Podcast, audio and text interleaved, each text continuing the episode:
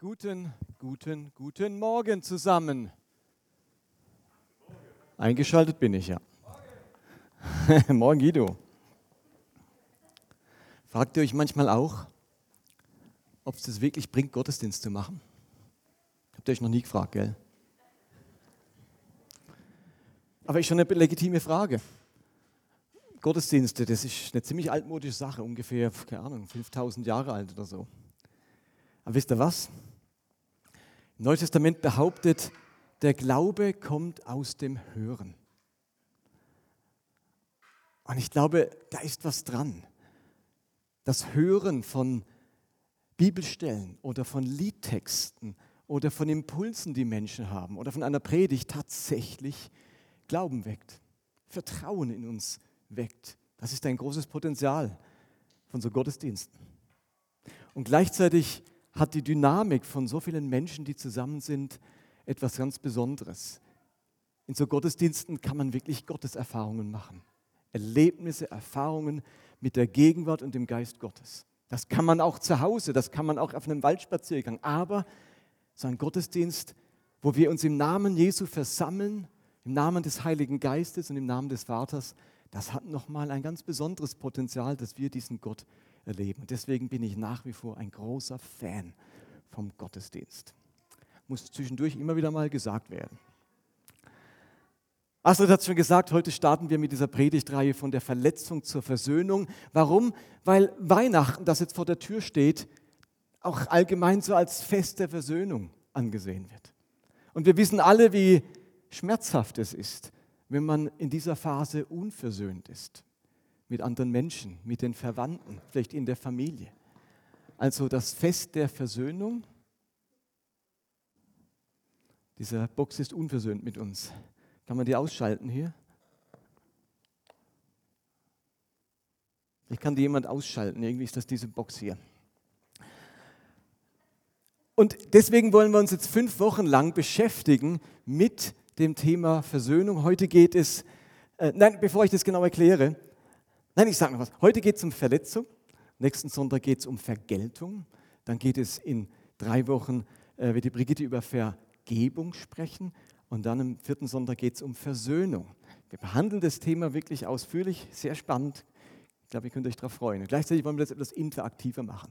Das heißt, ich versuche kürzer zu sein, auf die Betonung auf Versuch, und ihr könnt Fragen stellen zu dieser Predigt. Es gibt eine Webseite, die heißt slido.com. Die meisten von euch haben ein Mobiltelefon mit Internetzugang. Ihr könnt auf diese Seite gehen und dann müsst ihr nur noch den Code Verletzung eingeben. Hashtag und dann Verletzung. Und dann könnt ihr dort Fragen eingeben, die euch kommen zu dieser Predigt. Es wird auch nach der Predigt noch einen kurzen Instrumentalteil geben, wo ihr dann auch noch eine Frage stellen könnt. Und ich versuche dann ein, zwei, drei dieser Fragen nochmal zu beantworten, wo ihr denkt, ah, das würde mich jetzt noch interessieren. Und ihr könnt auch auf eine Frage, die gestellt wurde, mit Daumen hoch reagieren. Und dann sieht man, ah, diese Frage, die interessiert nicht nur eine, sondern vielleicht zehn Personen. Und dann rückt diese Frage automatisch weiter nach oben als relevante oder besonders relevante Frage. Okay, verstanden? Das wird jetzt auch die ganze Zeit eingeblendet sein, damit ihr das seht. Wenn jemand verletzt wird, und dazu habe ich jetzt ein kleines Schaubild, wenn jemand verletzt wird, eine Verletzung erlebt, die ihn schmerzt, dann sind, gibt es zwei, nenne ich es mal, klassische Reaktionen darauf. Die eine Reaktion der Verletzung ist die Vergeltung. Man ist so verärgert, zornig, aufgebracht, dass man dem anderen das heimzahlen möchte, was er mir angetan hat. Vergeltung. Bei Vergeltung denkt bitte nicht immer gleich an einen Racheakt, einen Terrorakt, sondern das können ja auch, werden wir noch dazu kommen nächste Woche, ganz kleine Akte der Vergeltung sein, die es so in unserem Alltag gibt. Die andere Möglichkeit ist, ich vergelte nicht, ich räche mich nicht, sondern ich entschließe mich zur Vergebung. Ich vergebe demjenigen, der mich verletzt hat, das, was er getan hat. Und wenn man tatsächlich vergeben hat, und dann kommt noch, kommen noch so ein paar Faktoren dazu, wie Reue, oder wie neues Vertrauen, dann kann die Vergebung sogar weiter wachsen und wieder zur Versöhnung zwischen den Menschen werden. Das werden wir uns in den nächsten Wochen anschauen. Die Bibel hat eine ganze Reihe von Geschichten, wo Menschen verletzt wurden. Das fängt schon ganz früh an. Wir kennen die Urgeschichte. Das ist die, Schöpfungserzählung bis zu Abraham, die sogenannte Urerzählung. Und dort gibt es die Geschichte von Kain und Abel, gleich im vierten Kapitel der Bibel. Ganz am Anfang lesen wir eine Geschichte einer großen Verletzung. Ich lese euch mal ein paar Verse daraus vor. Da heißt es, Genesis 4, Vers 5, da stieg der Zorn in Kain hoch. Da ist was passiert. Und er blickte finster zu Boden. Der Herr fragte ihn, warum bist du so zornig? Warum stachst du auf den Boden? Wenn du Gutes im Sinn hast, kannst du den Kopf frei erheben. Aber wenn du Böses planst, lauert die Sünde vor der Tür deines Herzens und will dich verschlingen. Du musst Herr über sie sein. Keiner aber sagte zu seinem Bruder Abel, komm und sieh doch einmal meine Felder an. Und als sie draußen waren, fiel er über seinen Bruder her und schlug ihn tot. Der Herr fragte Kain, wo ist dein Bruder Abel? Was weiß ich, antwortete Kain. Bin ich vielleicht der Hüter meines Bruders? Die Geschichte ist natürlich ausführlicher als die paar Verse. Vorausgegangen ist Folgendes. Die Menschen fangen an, Gott Opfer zu bringen. Kain bringt die Früchte des Feldes, Abel, der Viehzüchter ist, bringt die Erstlinge seiner Herde. Und nun geschieht es, dass die Opfer des Abels scheinbar bei Gott besser ankommen als die Opfer von Kain. Und Kain verletzt das. Es ärgert ihn, dass Gott die Opfer von Abel besser findet. Das stört ihn. Er kann das dem Abel nicht gönnen. Er ist neidisch auf das Opfer Abels und in ihm produziert diese Verletzung, diese Verärgerung, dieser Zorn eine Handlungsoption. Nämlich, ich räche mich. Das gönne ich ihm nicht. Das zahle ich ihm heim. Irgendwo will er sich an Gott und an diesem Abel rächen, weil er von Gott und von diesem Abel sich verletzt fühlt, weil ihr Opfer, sein Opfer besser ankommt. Und Gott sagt, oh oh, in deinem Herzen zeichnet sich eine Tendenz ab, du solltest die Kontrolle übernehmen. Und dann gelingt das kein nicht, wie uns das vielleicht manchmal auch nicht gelingt. Und der Wunsch nach Vergeltung übernimmt die Kontrolle und der verletzte Abel wird selbst wieder zum Verletzenden. Und der verletzte, äh, der verletzte Kain wird selbst wieder zu einem Verletzenden. Und er verletzt seinen Bruder Abel so schwer, dass Abel stirbt. Er schlägt ihn tot. Also ganz früh in der Bibel werden wir konfrontiert mit dieser menschlichen Tatsache, dass wir Verletzungen erleben und dass wir auf Verletzungen irgendwie äh, reagieren. Und Gott sagt, er sagte dann zu Abel, ähm, wo ist dein Bruder? Äh, Gott sagt zu Kain, wo ist denn dein Bruder Abel? Und dann sagt Kain, was weiß ich, soll ich der Hüter meines Bruders sein? Das hebräische Wort für Hüter ist genau das gegenteilige Wort von verletzen. Das Wort Hüter bedeutet eigentlich bewachen, beschützen, hüten, bewahren, erhalten, auf jemanden achten. Und wir merken ganz früh, wer andere verletzt, der verbaut sich in dem Moment den Zugang zu den beschützenden, behütenden und achtsamen Anteilen seines Charakters. Nun, was passiert eigentlich, wenn, nee, oder lass mich mal die, die Verletzungen ein bisschen noch definieren. Was, was meine ich mit Verletzungen? Nun, ich rede natürlich jetzt nicht von äußerlichen Verletzungen, wenn man sich das Bein bricht oder bei einem Unfall irgendwie äh, ein Körperteil oder sowas verletzt. Es geht natürlich um innerliche, seelische Verletzungen. Also Dinge wie Demütigungen, Beschimpfungen, Verachtung, Vernachlässigung, Lieblosigkeit oder Grausamkeiten, die man erfährt, ungerechte Behandlung, ungerechte Beschuldigung, wenn man sich verraten wird, fühlt, wenn man manipuliert wird und so weiter. Und wie bei körperlichen Verletzungen tun solche seelischen Verletzungen richtig weh. Also wenn ihr euch körperlich verletzt, ein Bein bricht, dann tut das richtig weh. Aber wenn die Seele verletzt wird, tut das auch richtig weh. Das verursacht Schmerzen. Und es gibt unterschiedliche schwere Grade von Verletzungen. Das wissen wir alle. Und auf zwei werde ich jetzt gleich noch genauer eingehen. Das eine sind für mich die Kränkungen in Alltagssituationen.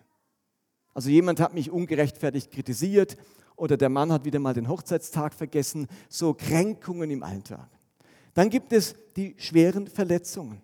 Also die kommen oftmals durch Brüche oder durch Lebenskrisen zustande. Zum Beispiel der Verlust der Arbeitsstelle, eine Trennung, eine Scheidung oder Todesfälle. Da wird was tief verletzt in uns. Und dann gibt es traumatische Verletzungen. Das Erleiden einer Gewalttat Misshandlungen oder sexuellen Missbrauch in der Kindheit, wo Menschen zutiefst traumatisch verletzt wurden. Also Verletzung ist nicht gleich Verletzung. Ich habe viele Jahre, hatte ich einen Freund, mit dem ich in der Vineyard zusammen die Gemeinde geleitet habe. Und der kam aus einem Elternhaus, wo sein Vater ein schweres Alkoholproblem war, also schwerer Alkoholiker war. Und der musste sich so gut wie jeden Tag anhören. Beleidigende Worte, demütigende Worte. Er wurde immer wieder von seinem Vater gedemütigt. Und er hörte immer wieder den Satz, hat er mir immer wieder mal erzählt, den Satz, man hätte dich als Baby am besten gleich gegen die Wand schlagen sollen. Sowas musste er in seiner Kindheit immer wieder hören. Und man kann sich wahrscheinlich kaum ausmalen, was das mit der Seele eines Menschen macht, wenn man sowas immer wieder gesagt bekommt. Was das mit der Identität macht, mit dem Selbstwertgefühl, wie tief da etwas verletzt wird. Und die Frage ist, was passiert denn genau, wenn wir verletzt wären? Was passiert da mit der Seele? Und ich glaube, wenn, wenn wir verletzt werden, dann geht etwas zu Bruch in unserer Seele. Etwas ist nicht mehr intakt. Da wird etwas in Mitleidenschaft gezogen. Also wenn ich verletzt werde, dann kann es sein, dass mein Selbstbewusstsein durch diese Verletzung nicht mehr intakt ist, in Mitleidenschaft gezogen wird. Oder mein Selbstwertgefühl ist vielleicht durch verletzende Worte schwer beschädigt. Oder meine Stimmung oder meine Laune ist durch verletzende Konflikte schwer gestört. Vielleicht ist mein Stolz, der gesunde Stolz, zerbrochen. Oder mein Zugehörigkeitsgefühl ist in Mitleidenschaft gezogen, weil ich irgendwo das verletzende Erlebnis des Ausgeschlossenwerdens erfahren habe. Oder mir ist meine Lebensfreude durch eine Verletzung verloren gegangen. Vielleicht ist durch eine Verletzung auch mein Mitgefühl nicht mehr intakt, weil ich ganz stark in der innerlichen Vergeltungslogik bin. Oder meine Beziehungsfähigkeit ist gestört, weil ich in Beziehungen so verletzt wurde. Vielleicht ist auch durch eine Verletzung mein Vertrauen zutiefst gestört, durch einen Verrat, durch einen, weil ich hintergangen worden bin. Jetzt, mir, jetzt kann ich mich einfach nicht mehr öffnen für Menschen. Vielleicht ist auch mein Mut nicht mehr intakt und ich bin eher angstgesteuert. All das geschieht durch Verletzungen. Etwas in uns ist nicht mehr intakt. Und wir kennen das ja auch vom Körper. Wenn ich eine Verletzung am Bein erlebe, dann ist meine Bewegungsfähigkeit eingeschränkt, nicht mehr intakt. Und wenn ich bei einem Unfall mir das Auge verletze, dann ist mein Sehvermögen eingeschränkt und nicht mehr intakt. Und wenn meine Seele verletzt wird, dann ist etwas in unserer Seele oftmals nicht mehr intakt, eingeschränkt. Es funktioniert nicht mehr so, wie es eigentlich funktionieren könnte. Und für mich ist die Beziehung zu Jesus, das Verwurzeltsein im Glauben, die riesige Chance, dass Verletzungen heil werden dürfen. Jesus bezeichnet sich als Arzt unserer Seele. Das hat ganz viel mit dem Thema Vergebung zu tun, über das Brigitte in zwei Wochen äh, sprechen wird. Und ihr Lieben, ich weiß aus meiner eigenen Erfahrung, dass auch eine tiefe Verletzung keine Sackgasse für unsere Seele sein muss. Und für manchen klingt das vielleicht fast zynisch, wenn man den tiefen Schmerz einer Verletzung gerade so aktuell noch spürt. Aber ich möchte euch aus meiner eigenen Erfahrung sagen, ja, Verletzungen tun weh und sie rauben uns erstmal Perspektive und man hat den Eindruck, ich bin für alle Zeit nicht mehr intakt oder eingeschränkt. Aber ich habe es wirklich großartig anhand des Glaubens erlebt, dass solche tiefen Verletzungen wieder heilen. Es wird nicht alles wieder gut und es wird nicht alles ungeschehen gemacht aber die Seele kann heilen. Vielleicht muss sie sich eine Weile lang schützen, die Seele. Und man muss um die Seele einen Gips legen, wie um ein gebrochenes Bein. Aber Seelen haben die Fähigkeit zu heilen. So wie unser gebrochenes Bein, der gebrochene Knochen, die Fähigkeit hat zu heilen. Das ist Bestandteil unserer menschlichen Fähigkeit. Eine Seele kann heilen. Aber so wie das Bein eine bestimmte Behandlung braucht und vielleicht nicht ganz so geschickt ist, wenn man es einfach lässt, wächst schon irgendwie zusammen, am Schluss ist dann irgendwie so krumm. Braucht auch die Seele eine spezielle Behandlung. Oftmals braucht sie die Hilfe, auch das Gespräch mit Menschen, die mich da anleiten in diesem seelischen Heilungsprozess. Aber wir haben mit Jesus, dem Arzt unserer Seele, einen unglaublich guten Freund und Partner auf unserer Seite, dass die Seele heilen kann. Und wisst ihr was? Verletzungen, die nicht geheilt werden, bestimmen immer öfters und immer wieder unsere Zukunft. Verletzungen, die nicht geheilt werden, bestimmen unsere Zukunft, weil wir immer wieder aus diesem Erlebnis, aus dieser Erinnerung heraus handeln und leben. Nun würde ich aber gerne noch eine Unterscheidung zwischen Verletzungen und Kränkungen treffen. Ich denke, das ist wichtig dazwischen zu unterscheiden. Und ich persönlich, also zwischen den tiefen Verletzungen und den Kränkungen des Alltags. Ich glaube, ich persönlich würde sagen, oder würde ein unterschiedliches Herangehen anraten an diese beiden Arten der Verletzungen, an die alltäglichen Kränkungen und tiefen Verletzungen. Wie ich gerade gesagt habe, tiefe Verletzungen, da wird etwas eingeschränkt und verletzt in unserer Seele und hier braucht es unbedingt Wege, um aus dieser Verletzung herauszufinden. Es braucht Prozesse, die diese Verletzungen heilen können. Es braucht ganz konkrete Schritte, Schritte, vielleicht auch Seelsorge, Seelsorge sich sorgen um die Seele, damit diese Verletzungen nicht, mich nicht mehr so negativ prägen, sodass ich am Ende vielleicht selbst zu jemand Verletzenden werde. Denn tiefe Verletzungen haben das Potenzial, die Opfer irgendwann selbst zu Tätern zu machen. Und darum ist, das, ist auch diese Predigtreihe für uns jetzt wichtig, über dieses Thema einfach mal zu sprechen, Verletzungen, Vergeltung, Vergebung und Versöhnung. Aber daneben so, gibt es eben auch die Kränkungen des Alltags. Und lasst mich ein paar Worte zu diesem Thema Kränkungen sagen. So ernst, wie wir tiefe Verletzungen der Seele nehmen müssen, ich sage es nochmal, so ernst, wie wir tiefe Verletzungen der Seele nehmen müssen, so gelassen sollten wir mit den kleinen Kränkungen des Alltags umgehen. Habt ihr das gehört? So ernst, wie wir mit den, mit den tiefen Verletzungen umgehen sollten, so gelassen sollten wir mit den Kränkungen des Alltags umgehen. Also neben all den ernstzunehmenden, tiefen Verletzungen von Menschen habe ich manchmal den Eindruck, Teil einer sehr empfindlichen Gesellschaft geworden zu sein. Immer öfter hört man und liest man von der gekränkten Gesellschaft. Vor kurzem habe ich in einer Zeitschrift Folgendes gelesen. Es ist wieder passiert schreibt ein aufgewühlter Vater auf Twitter. Fremder Mann wuschelt meiner Tochter völlig selbstverständlich durch die Haare. Ich wuschelte dafür ihm durch, die, durch seine Haare. Tumult. Kinder ungefragt anzufassen, das ist einfach unglaublich respektlos. In Madrid ist unterdessen ein Verbot erlassen worden. Männer dürfen im Bus nicht mehr breitbeinig sitzen, weil das respektlos gegenüber weiblichen Passanten sein. Manspreading nennt sich das Phänomen. Männer wehren sich dagegen mit dem Vorwurf des Skibagging. Frauen, die sich mit ihrer Handtasche auf gleich zwei Sitzplätzen ausbreiten. Respektlos sei auch das. Eine wilde Empfindlichkeit, ja, da haben wir ein paar Skibaggings hier. haben auch ein paar Manspreadings.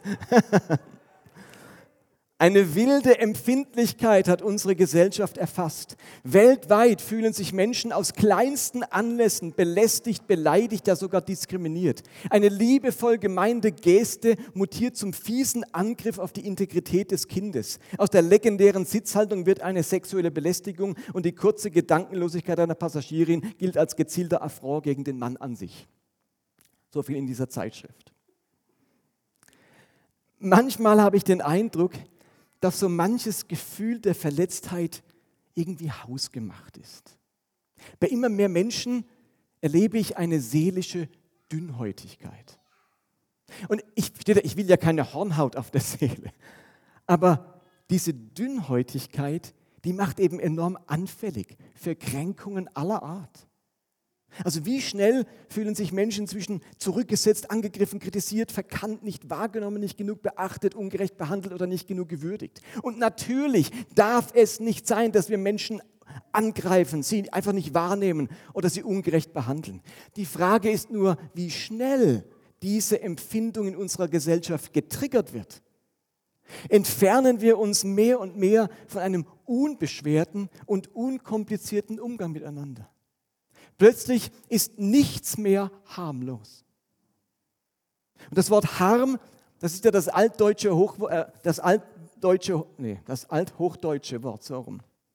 Für Schmerz, für Gram, für Wunde oder Verletzung. Versteht ihr, wenn nichts mehr harmlos ist, dann gibt es kaum etwas, das nicht Verletzungspotenzial in sich trägt. Das, der zwischenmenschliche Umgang ist dann plötzlich gepflastert mit Fettnäpfchen, die die nächste Kränkung auslösen könnten. Ich möchte auf der einen Seite Verletzungen der Seele unbedingt ernst nehmen und Menschen helfen zu heilen und zurück ins blühende Leben zu finden.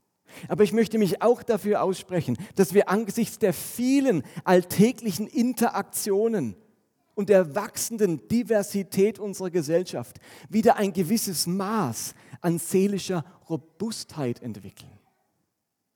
Ich möchte das Immunsystem meiner Seele stärken, damit sie nicht so leicht kränkelt. Sonst ist sie am Ende chronisch gekränkt. Hallo, versteht ihr, was ich meine? Es gibt zwei Verse in der Bibel, die ich finde in dem Kontext sehr hilfreich sind, wenn es so um alltägliche Kränkungen geht.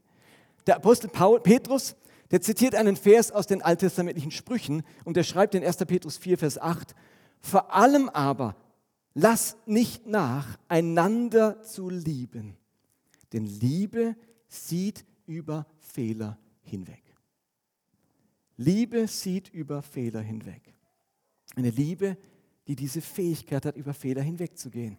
Das ist die innere Großzügigkeit einer robusten Seele. Über Fehler hinwegsehen können, ist die Robustheit einer gesunden Seele.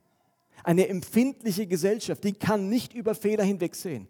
Sie hat diese großzügige Fähigkeit verloren. Hier wird jedes Wort auf die Goldwaage gelegt und jedes Versäumnis angekreidet. Die gekränkte Seele, die kann eben nicht mehr sagen, ist doch kein Problem, mach doch nichts, halb so wild. Ich nehme das nicht, ich nehme dir das nicht übel, ich nehme dir das nicht krumm, ich nehme das nicht persönlich. Die empfindliche Gesellschaft, die nimmt alles persönlich und bezieht alles auf die persönliche Würde und auf den persönlichen Wert. Und im Buch Prediger steht ein sehr schlauer Satz, Prediger 7, Vers 21. Da heißt es, nimm auch nicht alles zu Herzen, was man sagt, dass du nicht hören musst, wie dein Knecht dir flucht. Es gibt ja auch die Möglichkeit zu sagen, sei hinterher, dass dein Knecht dir nie flucht, damit du das nicht hören musst. Aber guck mal, dass der Knecht sowas nie mehr sagt. Nee, sein, sein Rat ist, nimm auch nicht alles zu Herzen, was man sagt. Du wirst es nicht verhindern können, dass Menschen mal über die Stränge schlagen, ein Wort zu viel sagen, sich nicht diplomatisch genug ausdrücken und so weiter. Du musst dir angewöhnen, nicht alles zu Herzen zu nehmen, was man sagt. Nicht alles Bier ernst nehmen, sich nicht um alles kümmern, was die Leute sagen. Der dünnhäutige Mensch lässt sich von jedem Tuscheln verunsichern. Die gefestigte Seele sieht nach nicht hinter jeder Aussage den persönlichen Angriff.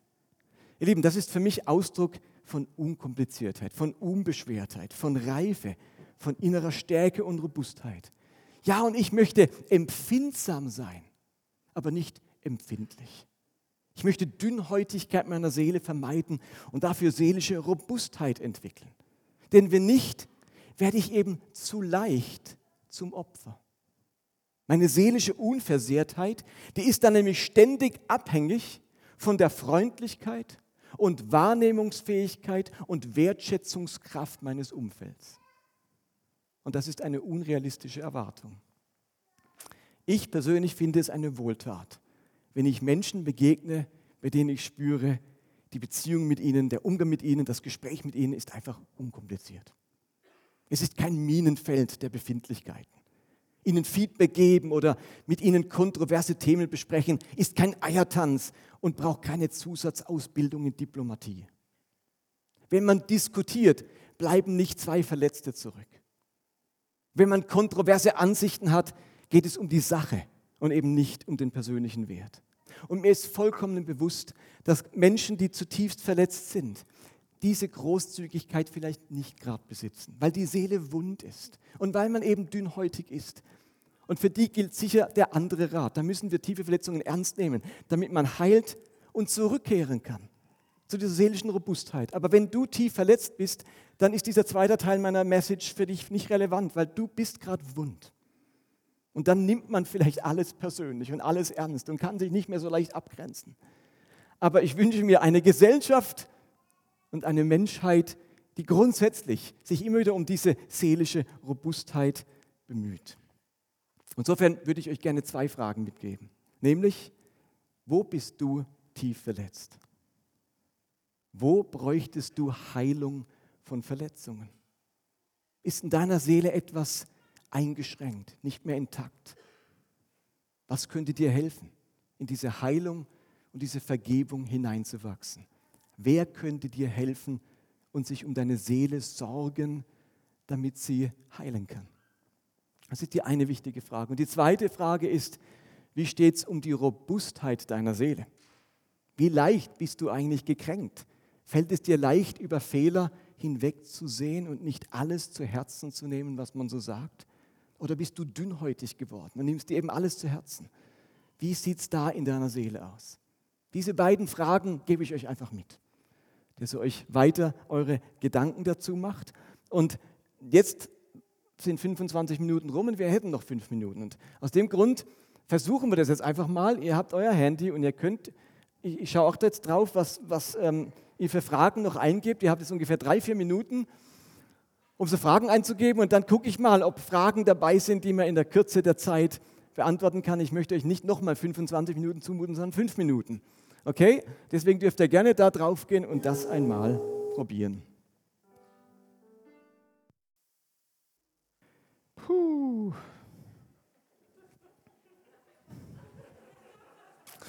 Weiß nicht, ob das so eine gute Idee war.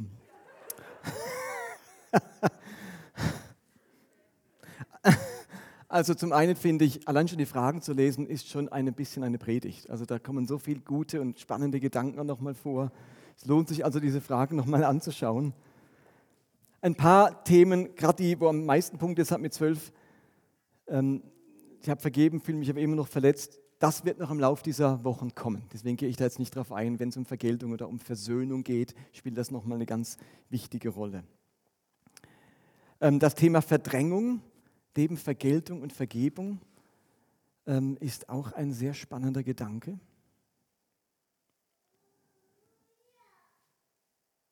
Auf den ich jetzt auch spontan nichts weiß. Ich habe das tatsächlich, hätte man noch als, dritten, als dritte Grafik malen können. Ich verdränge es. Ich will einfach mich nicht damit auseinandersetzen. Eins ist natürlich klar, Verdrängung verhindert den Prozess der Heilung. Also wenn ich so tue, wie da ist gar nichts passiert, ich verdränge das, dann kann keine Heilung meiner Seele geschehen, weil ich da niemanden ranlasse, weil ich so tue, als wäre da nichts. Und natürlich kann ich auch eine körperliche Verletzung äh, verdrängen und dann habe ich mir aber vielleicht irgendwann eine Fehlstellung angewöhnt. Oder ich humple dann ab, dann, weil es chronisch wurde oder weil etwas nicht mehr ähm, zu heilen ist. Und deswegen ist Verdrängung auf alle Fälle keine gute Idee. Warum verdrängt man? Weil es so weh tut.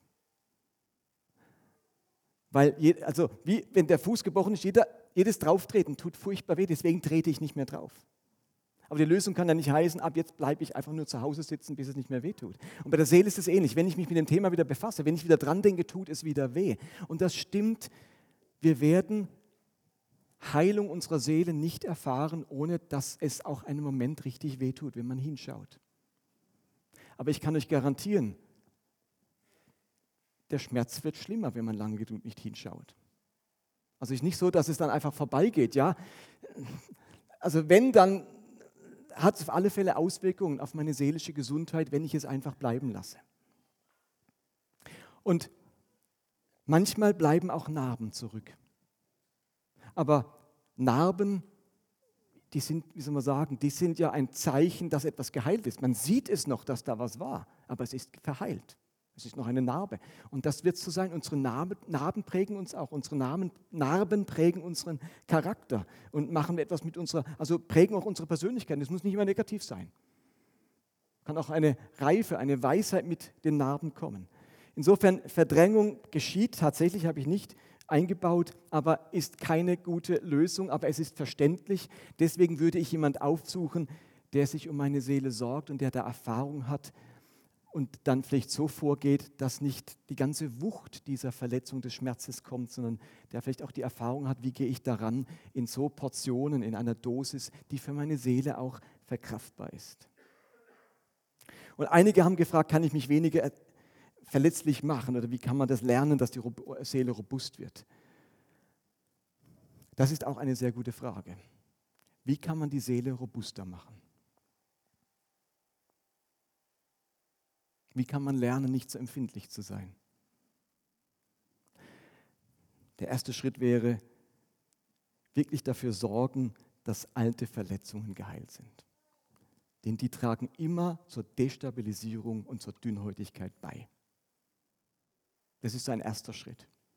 Und der zweite Schritt ist, ist jetzt vielleicht ganz simpel, aber ich habe mir zum Beispiel schon als Teenager vorgenommen, nach diesen beiden Bibelstellen zu leben.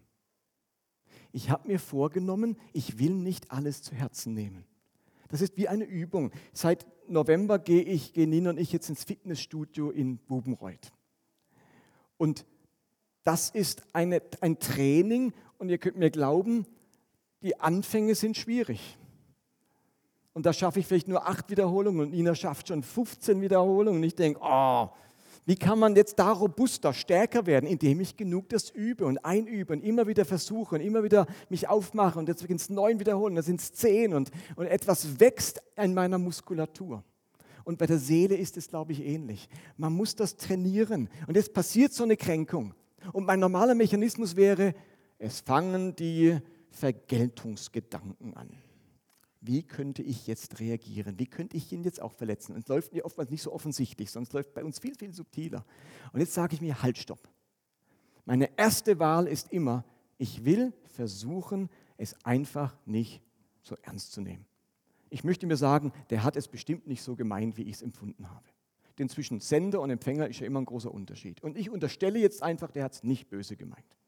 Das war nicht gegen mich gerichtet. Das sind so innere Mechanismen, Übungen, die man einfach macht. Und wenn man dann merkt, dass es nach Wochen immer noch bohrt, dann merkt man vielleicht, ja, es ist vielleicht doch mehr wie eine Kränkung. Es hat mich echt verletzt. Ich kriege es nicht weg, indem ich mir sage, halb so schlimm. Ich muss es nicht zu Herzen nehmen. Und wisst ihr was? Dann behandeln wir es wie eine Verletzung. Und dann gehen wir vielleicht auf die Person zu und sagen, es tut mir leid, ich komme jetzt erst nach drei Wochen. Ich dachte, ich kriege das so gelöst, à la 1. Petrus und Und ich habe gemerkt, ich habe es nicht geschafft. Darf ich mit dir nochmal drüber sprechen? Bei mir kam an, habe ich das richtig verstanden? Und das sagt der andere, ähm, nee, hast du nicht richtig verstanden, das habe ich überhaupt nicht so gemeint. Oder er sagt, ja, das habe ich so gemeint und weißt du was? Gut, dass du es ansprichst, mir tut es echt von Herzen leid. Ich habe gehofft, dass dir das nichts ausmacht. Ich habe hinterher gedacht, was habe ich jetzt gesagt? Ich habe gehofft, es hat dir nichts ausgemacht. Jetzt merkst du, es hat dir doch was ausgemacht. Gut, dass wir darüber sprechen. Es tut mir leid. Jetzt sind wir schon beim Vergebungsprozess oder beim Versöhnungsprozess. Aber ich, würde, ich sage mir, erstmal will ich versuchen, diese Großzügigkeit zu leben. Und wenn ich merke, ich schaffe das nicht, dann fängt der nächste Prozess an. Macht das Sinn irgendwie? Okay. Ähm, zu mehr haben wir jetzt nicht Zeit. Ähm, ich finde es trotzdem spannend, eure Fragen. Ähm, und vielleicht lösen die Fragen für euch jetzt auch aus, für euch selber weiterzudenken. Ich bin ja nicht der Schlauberger der Nation. Insofern könnt ihr ja auch euch eure eigenen Gedanken nochmal zu all den Punkten machen, die da drinstehen. Die sind noch eine Weile online. Insofern könnt ihr da gerne nachschauen. Lasst mich ein Gebet sprechen und dann kommt die Astrid. Vater, ich danke dir, dass du der Gott bist, der unsere Seele heilen möchte. Ich danke dir auch, dass in dir selbst nichts Vergeltendes ist. Du bist nicht der Gott der Vergeltung. Und wo du dich gekränkt fühlst, wo dich etwas traurig macht, da ist deine Reaktion die Barmherzigkeit. Danke, dass du diese Fähigkeit hast. Und ich bitte dich, dass wir etwas davon abbekommen, diese Fähigkeit, großzügig und robust zu sein in den alltäglichen Interaktionen des Lebens. Aber ich bitte dich jetzt auch für jeden Einzelnen, der heute Morgen hier ist oder der diese Predigt hört und in dem Moment auch gerade wieder seinen Schmerz spürt, den Schmerz einer tiefen Verletzung. Ich bitte dich, dass du Arzt der Seele bist und dass all diese Menschen sich einen Prozess zutrauen, wo am Ende wieder eine heile Seele steht und damit wieder vieles intakt ist und die Lebensmöglichkeiten und die Lebensentfaltung eben wieder richtig gelingen kann. Wir wollen bei einem blühenden Leben landen. Und ich bitte dich, dass du uns hilfst, dass all die Verletzungen, die dem im Wege stehen, geheilt werden dürfen. Und dass unsere christliche Gemeinschaft, unser christlicher Glaube eine richtig gute Hilfe dazu ist. Amen.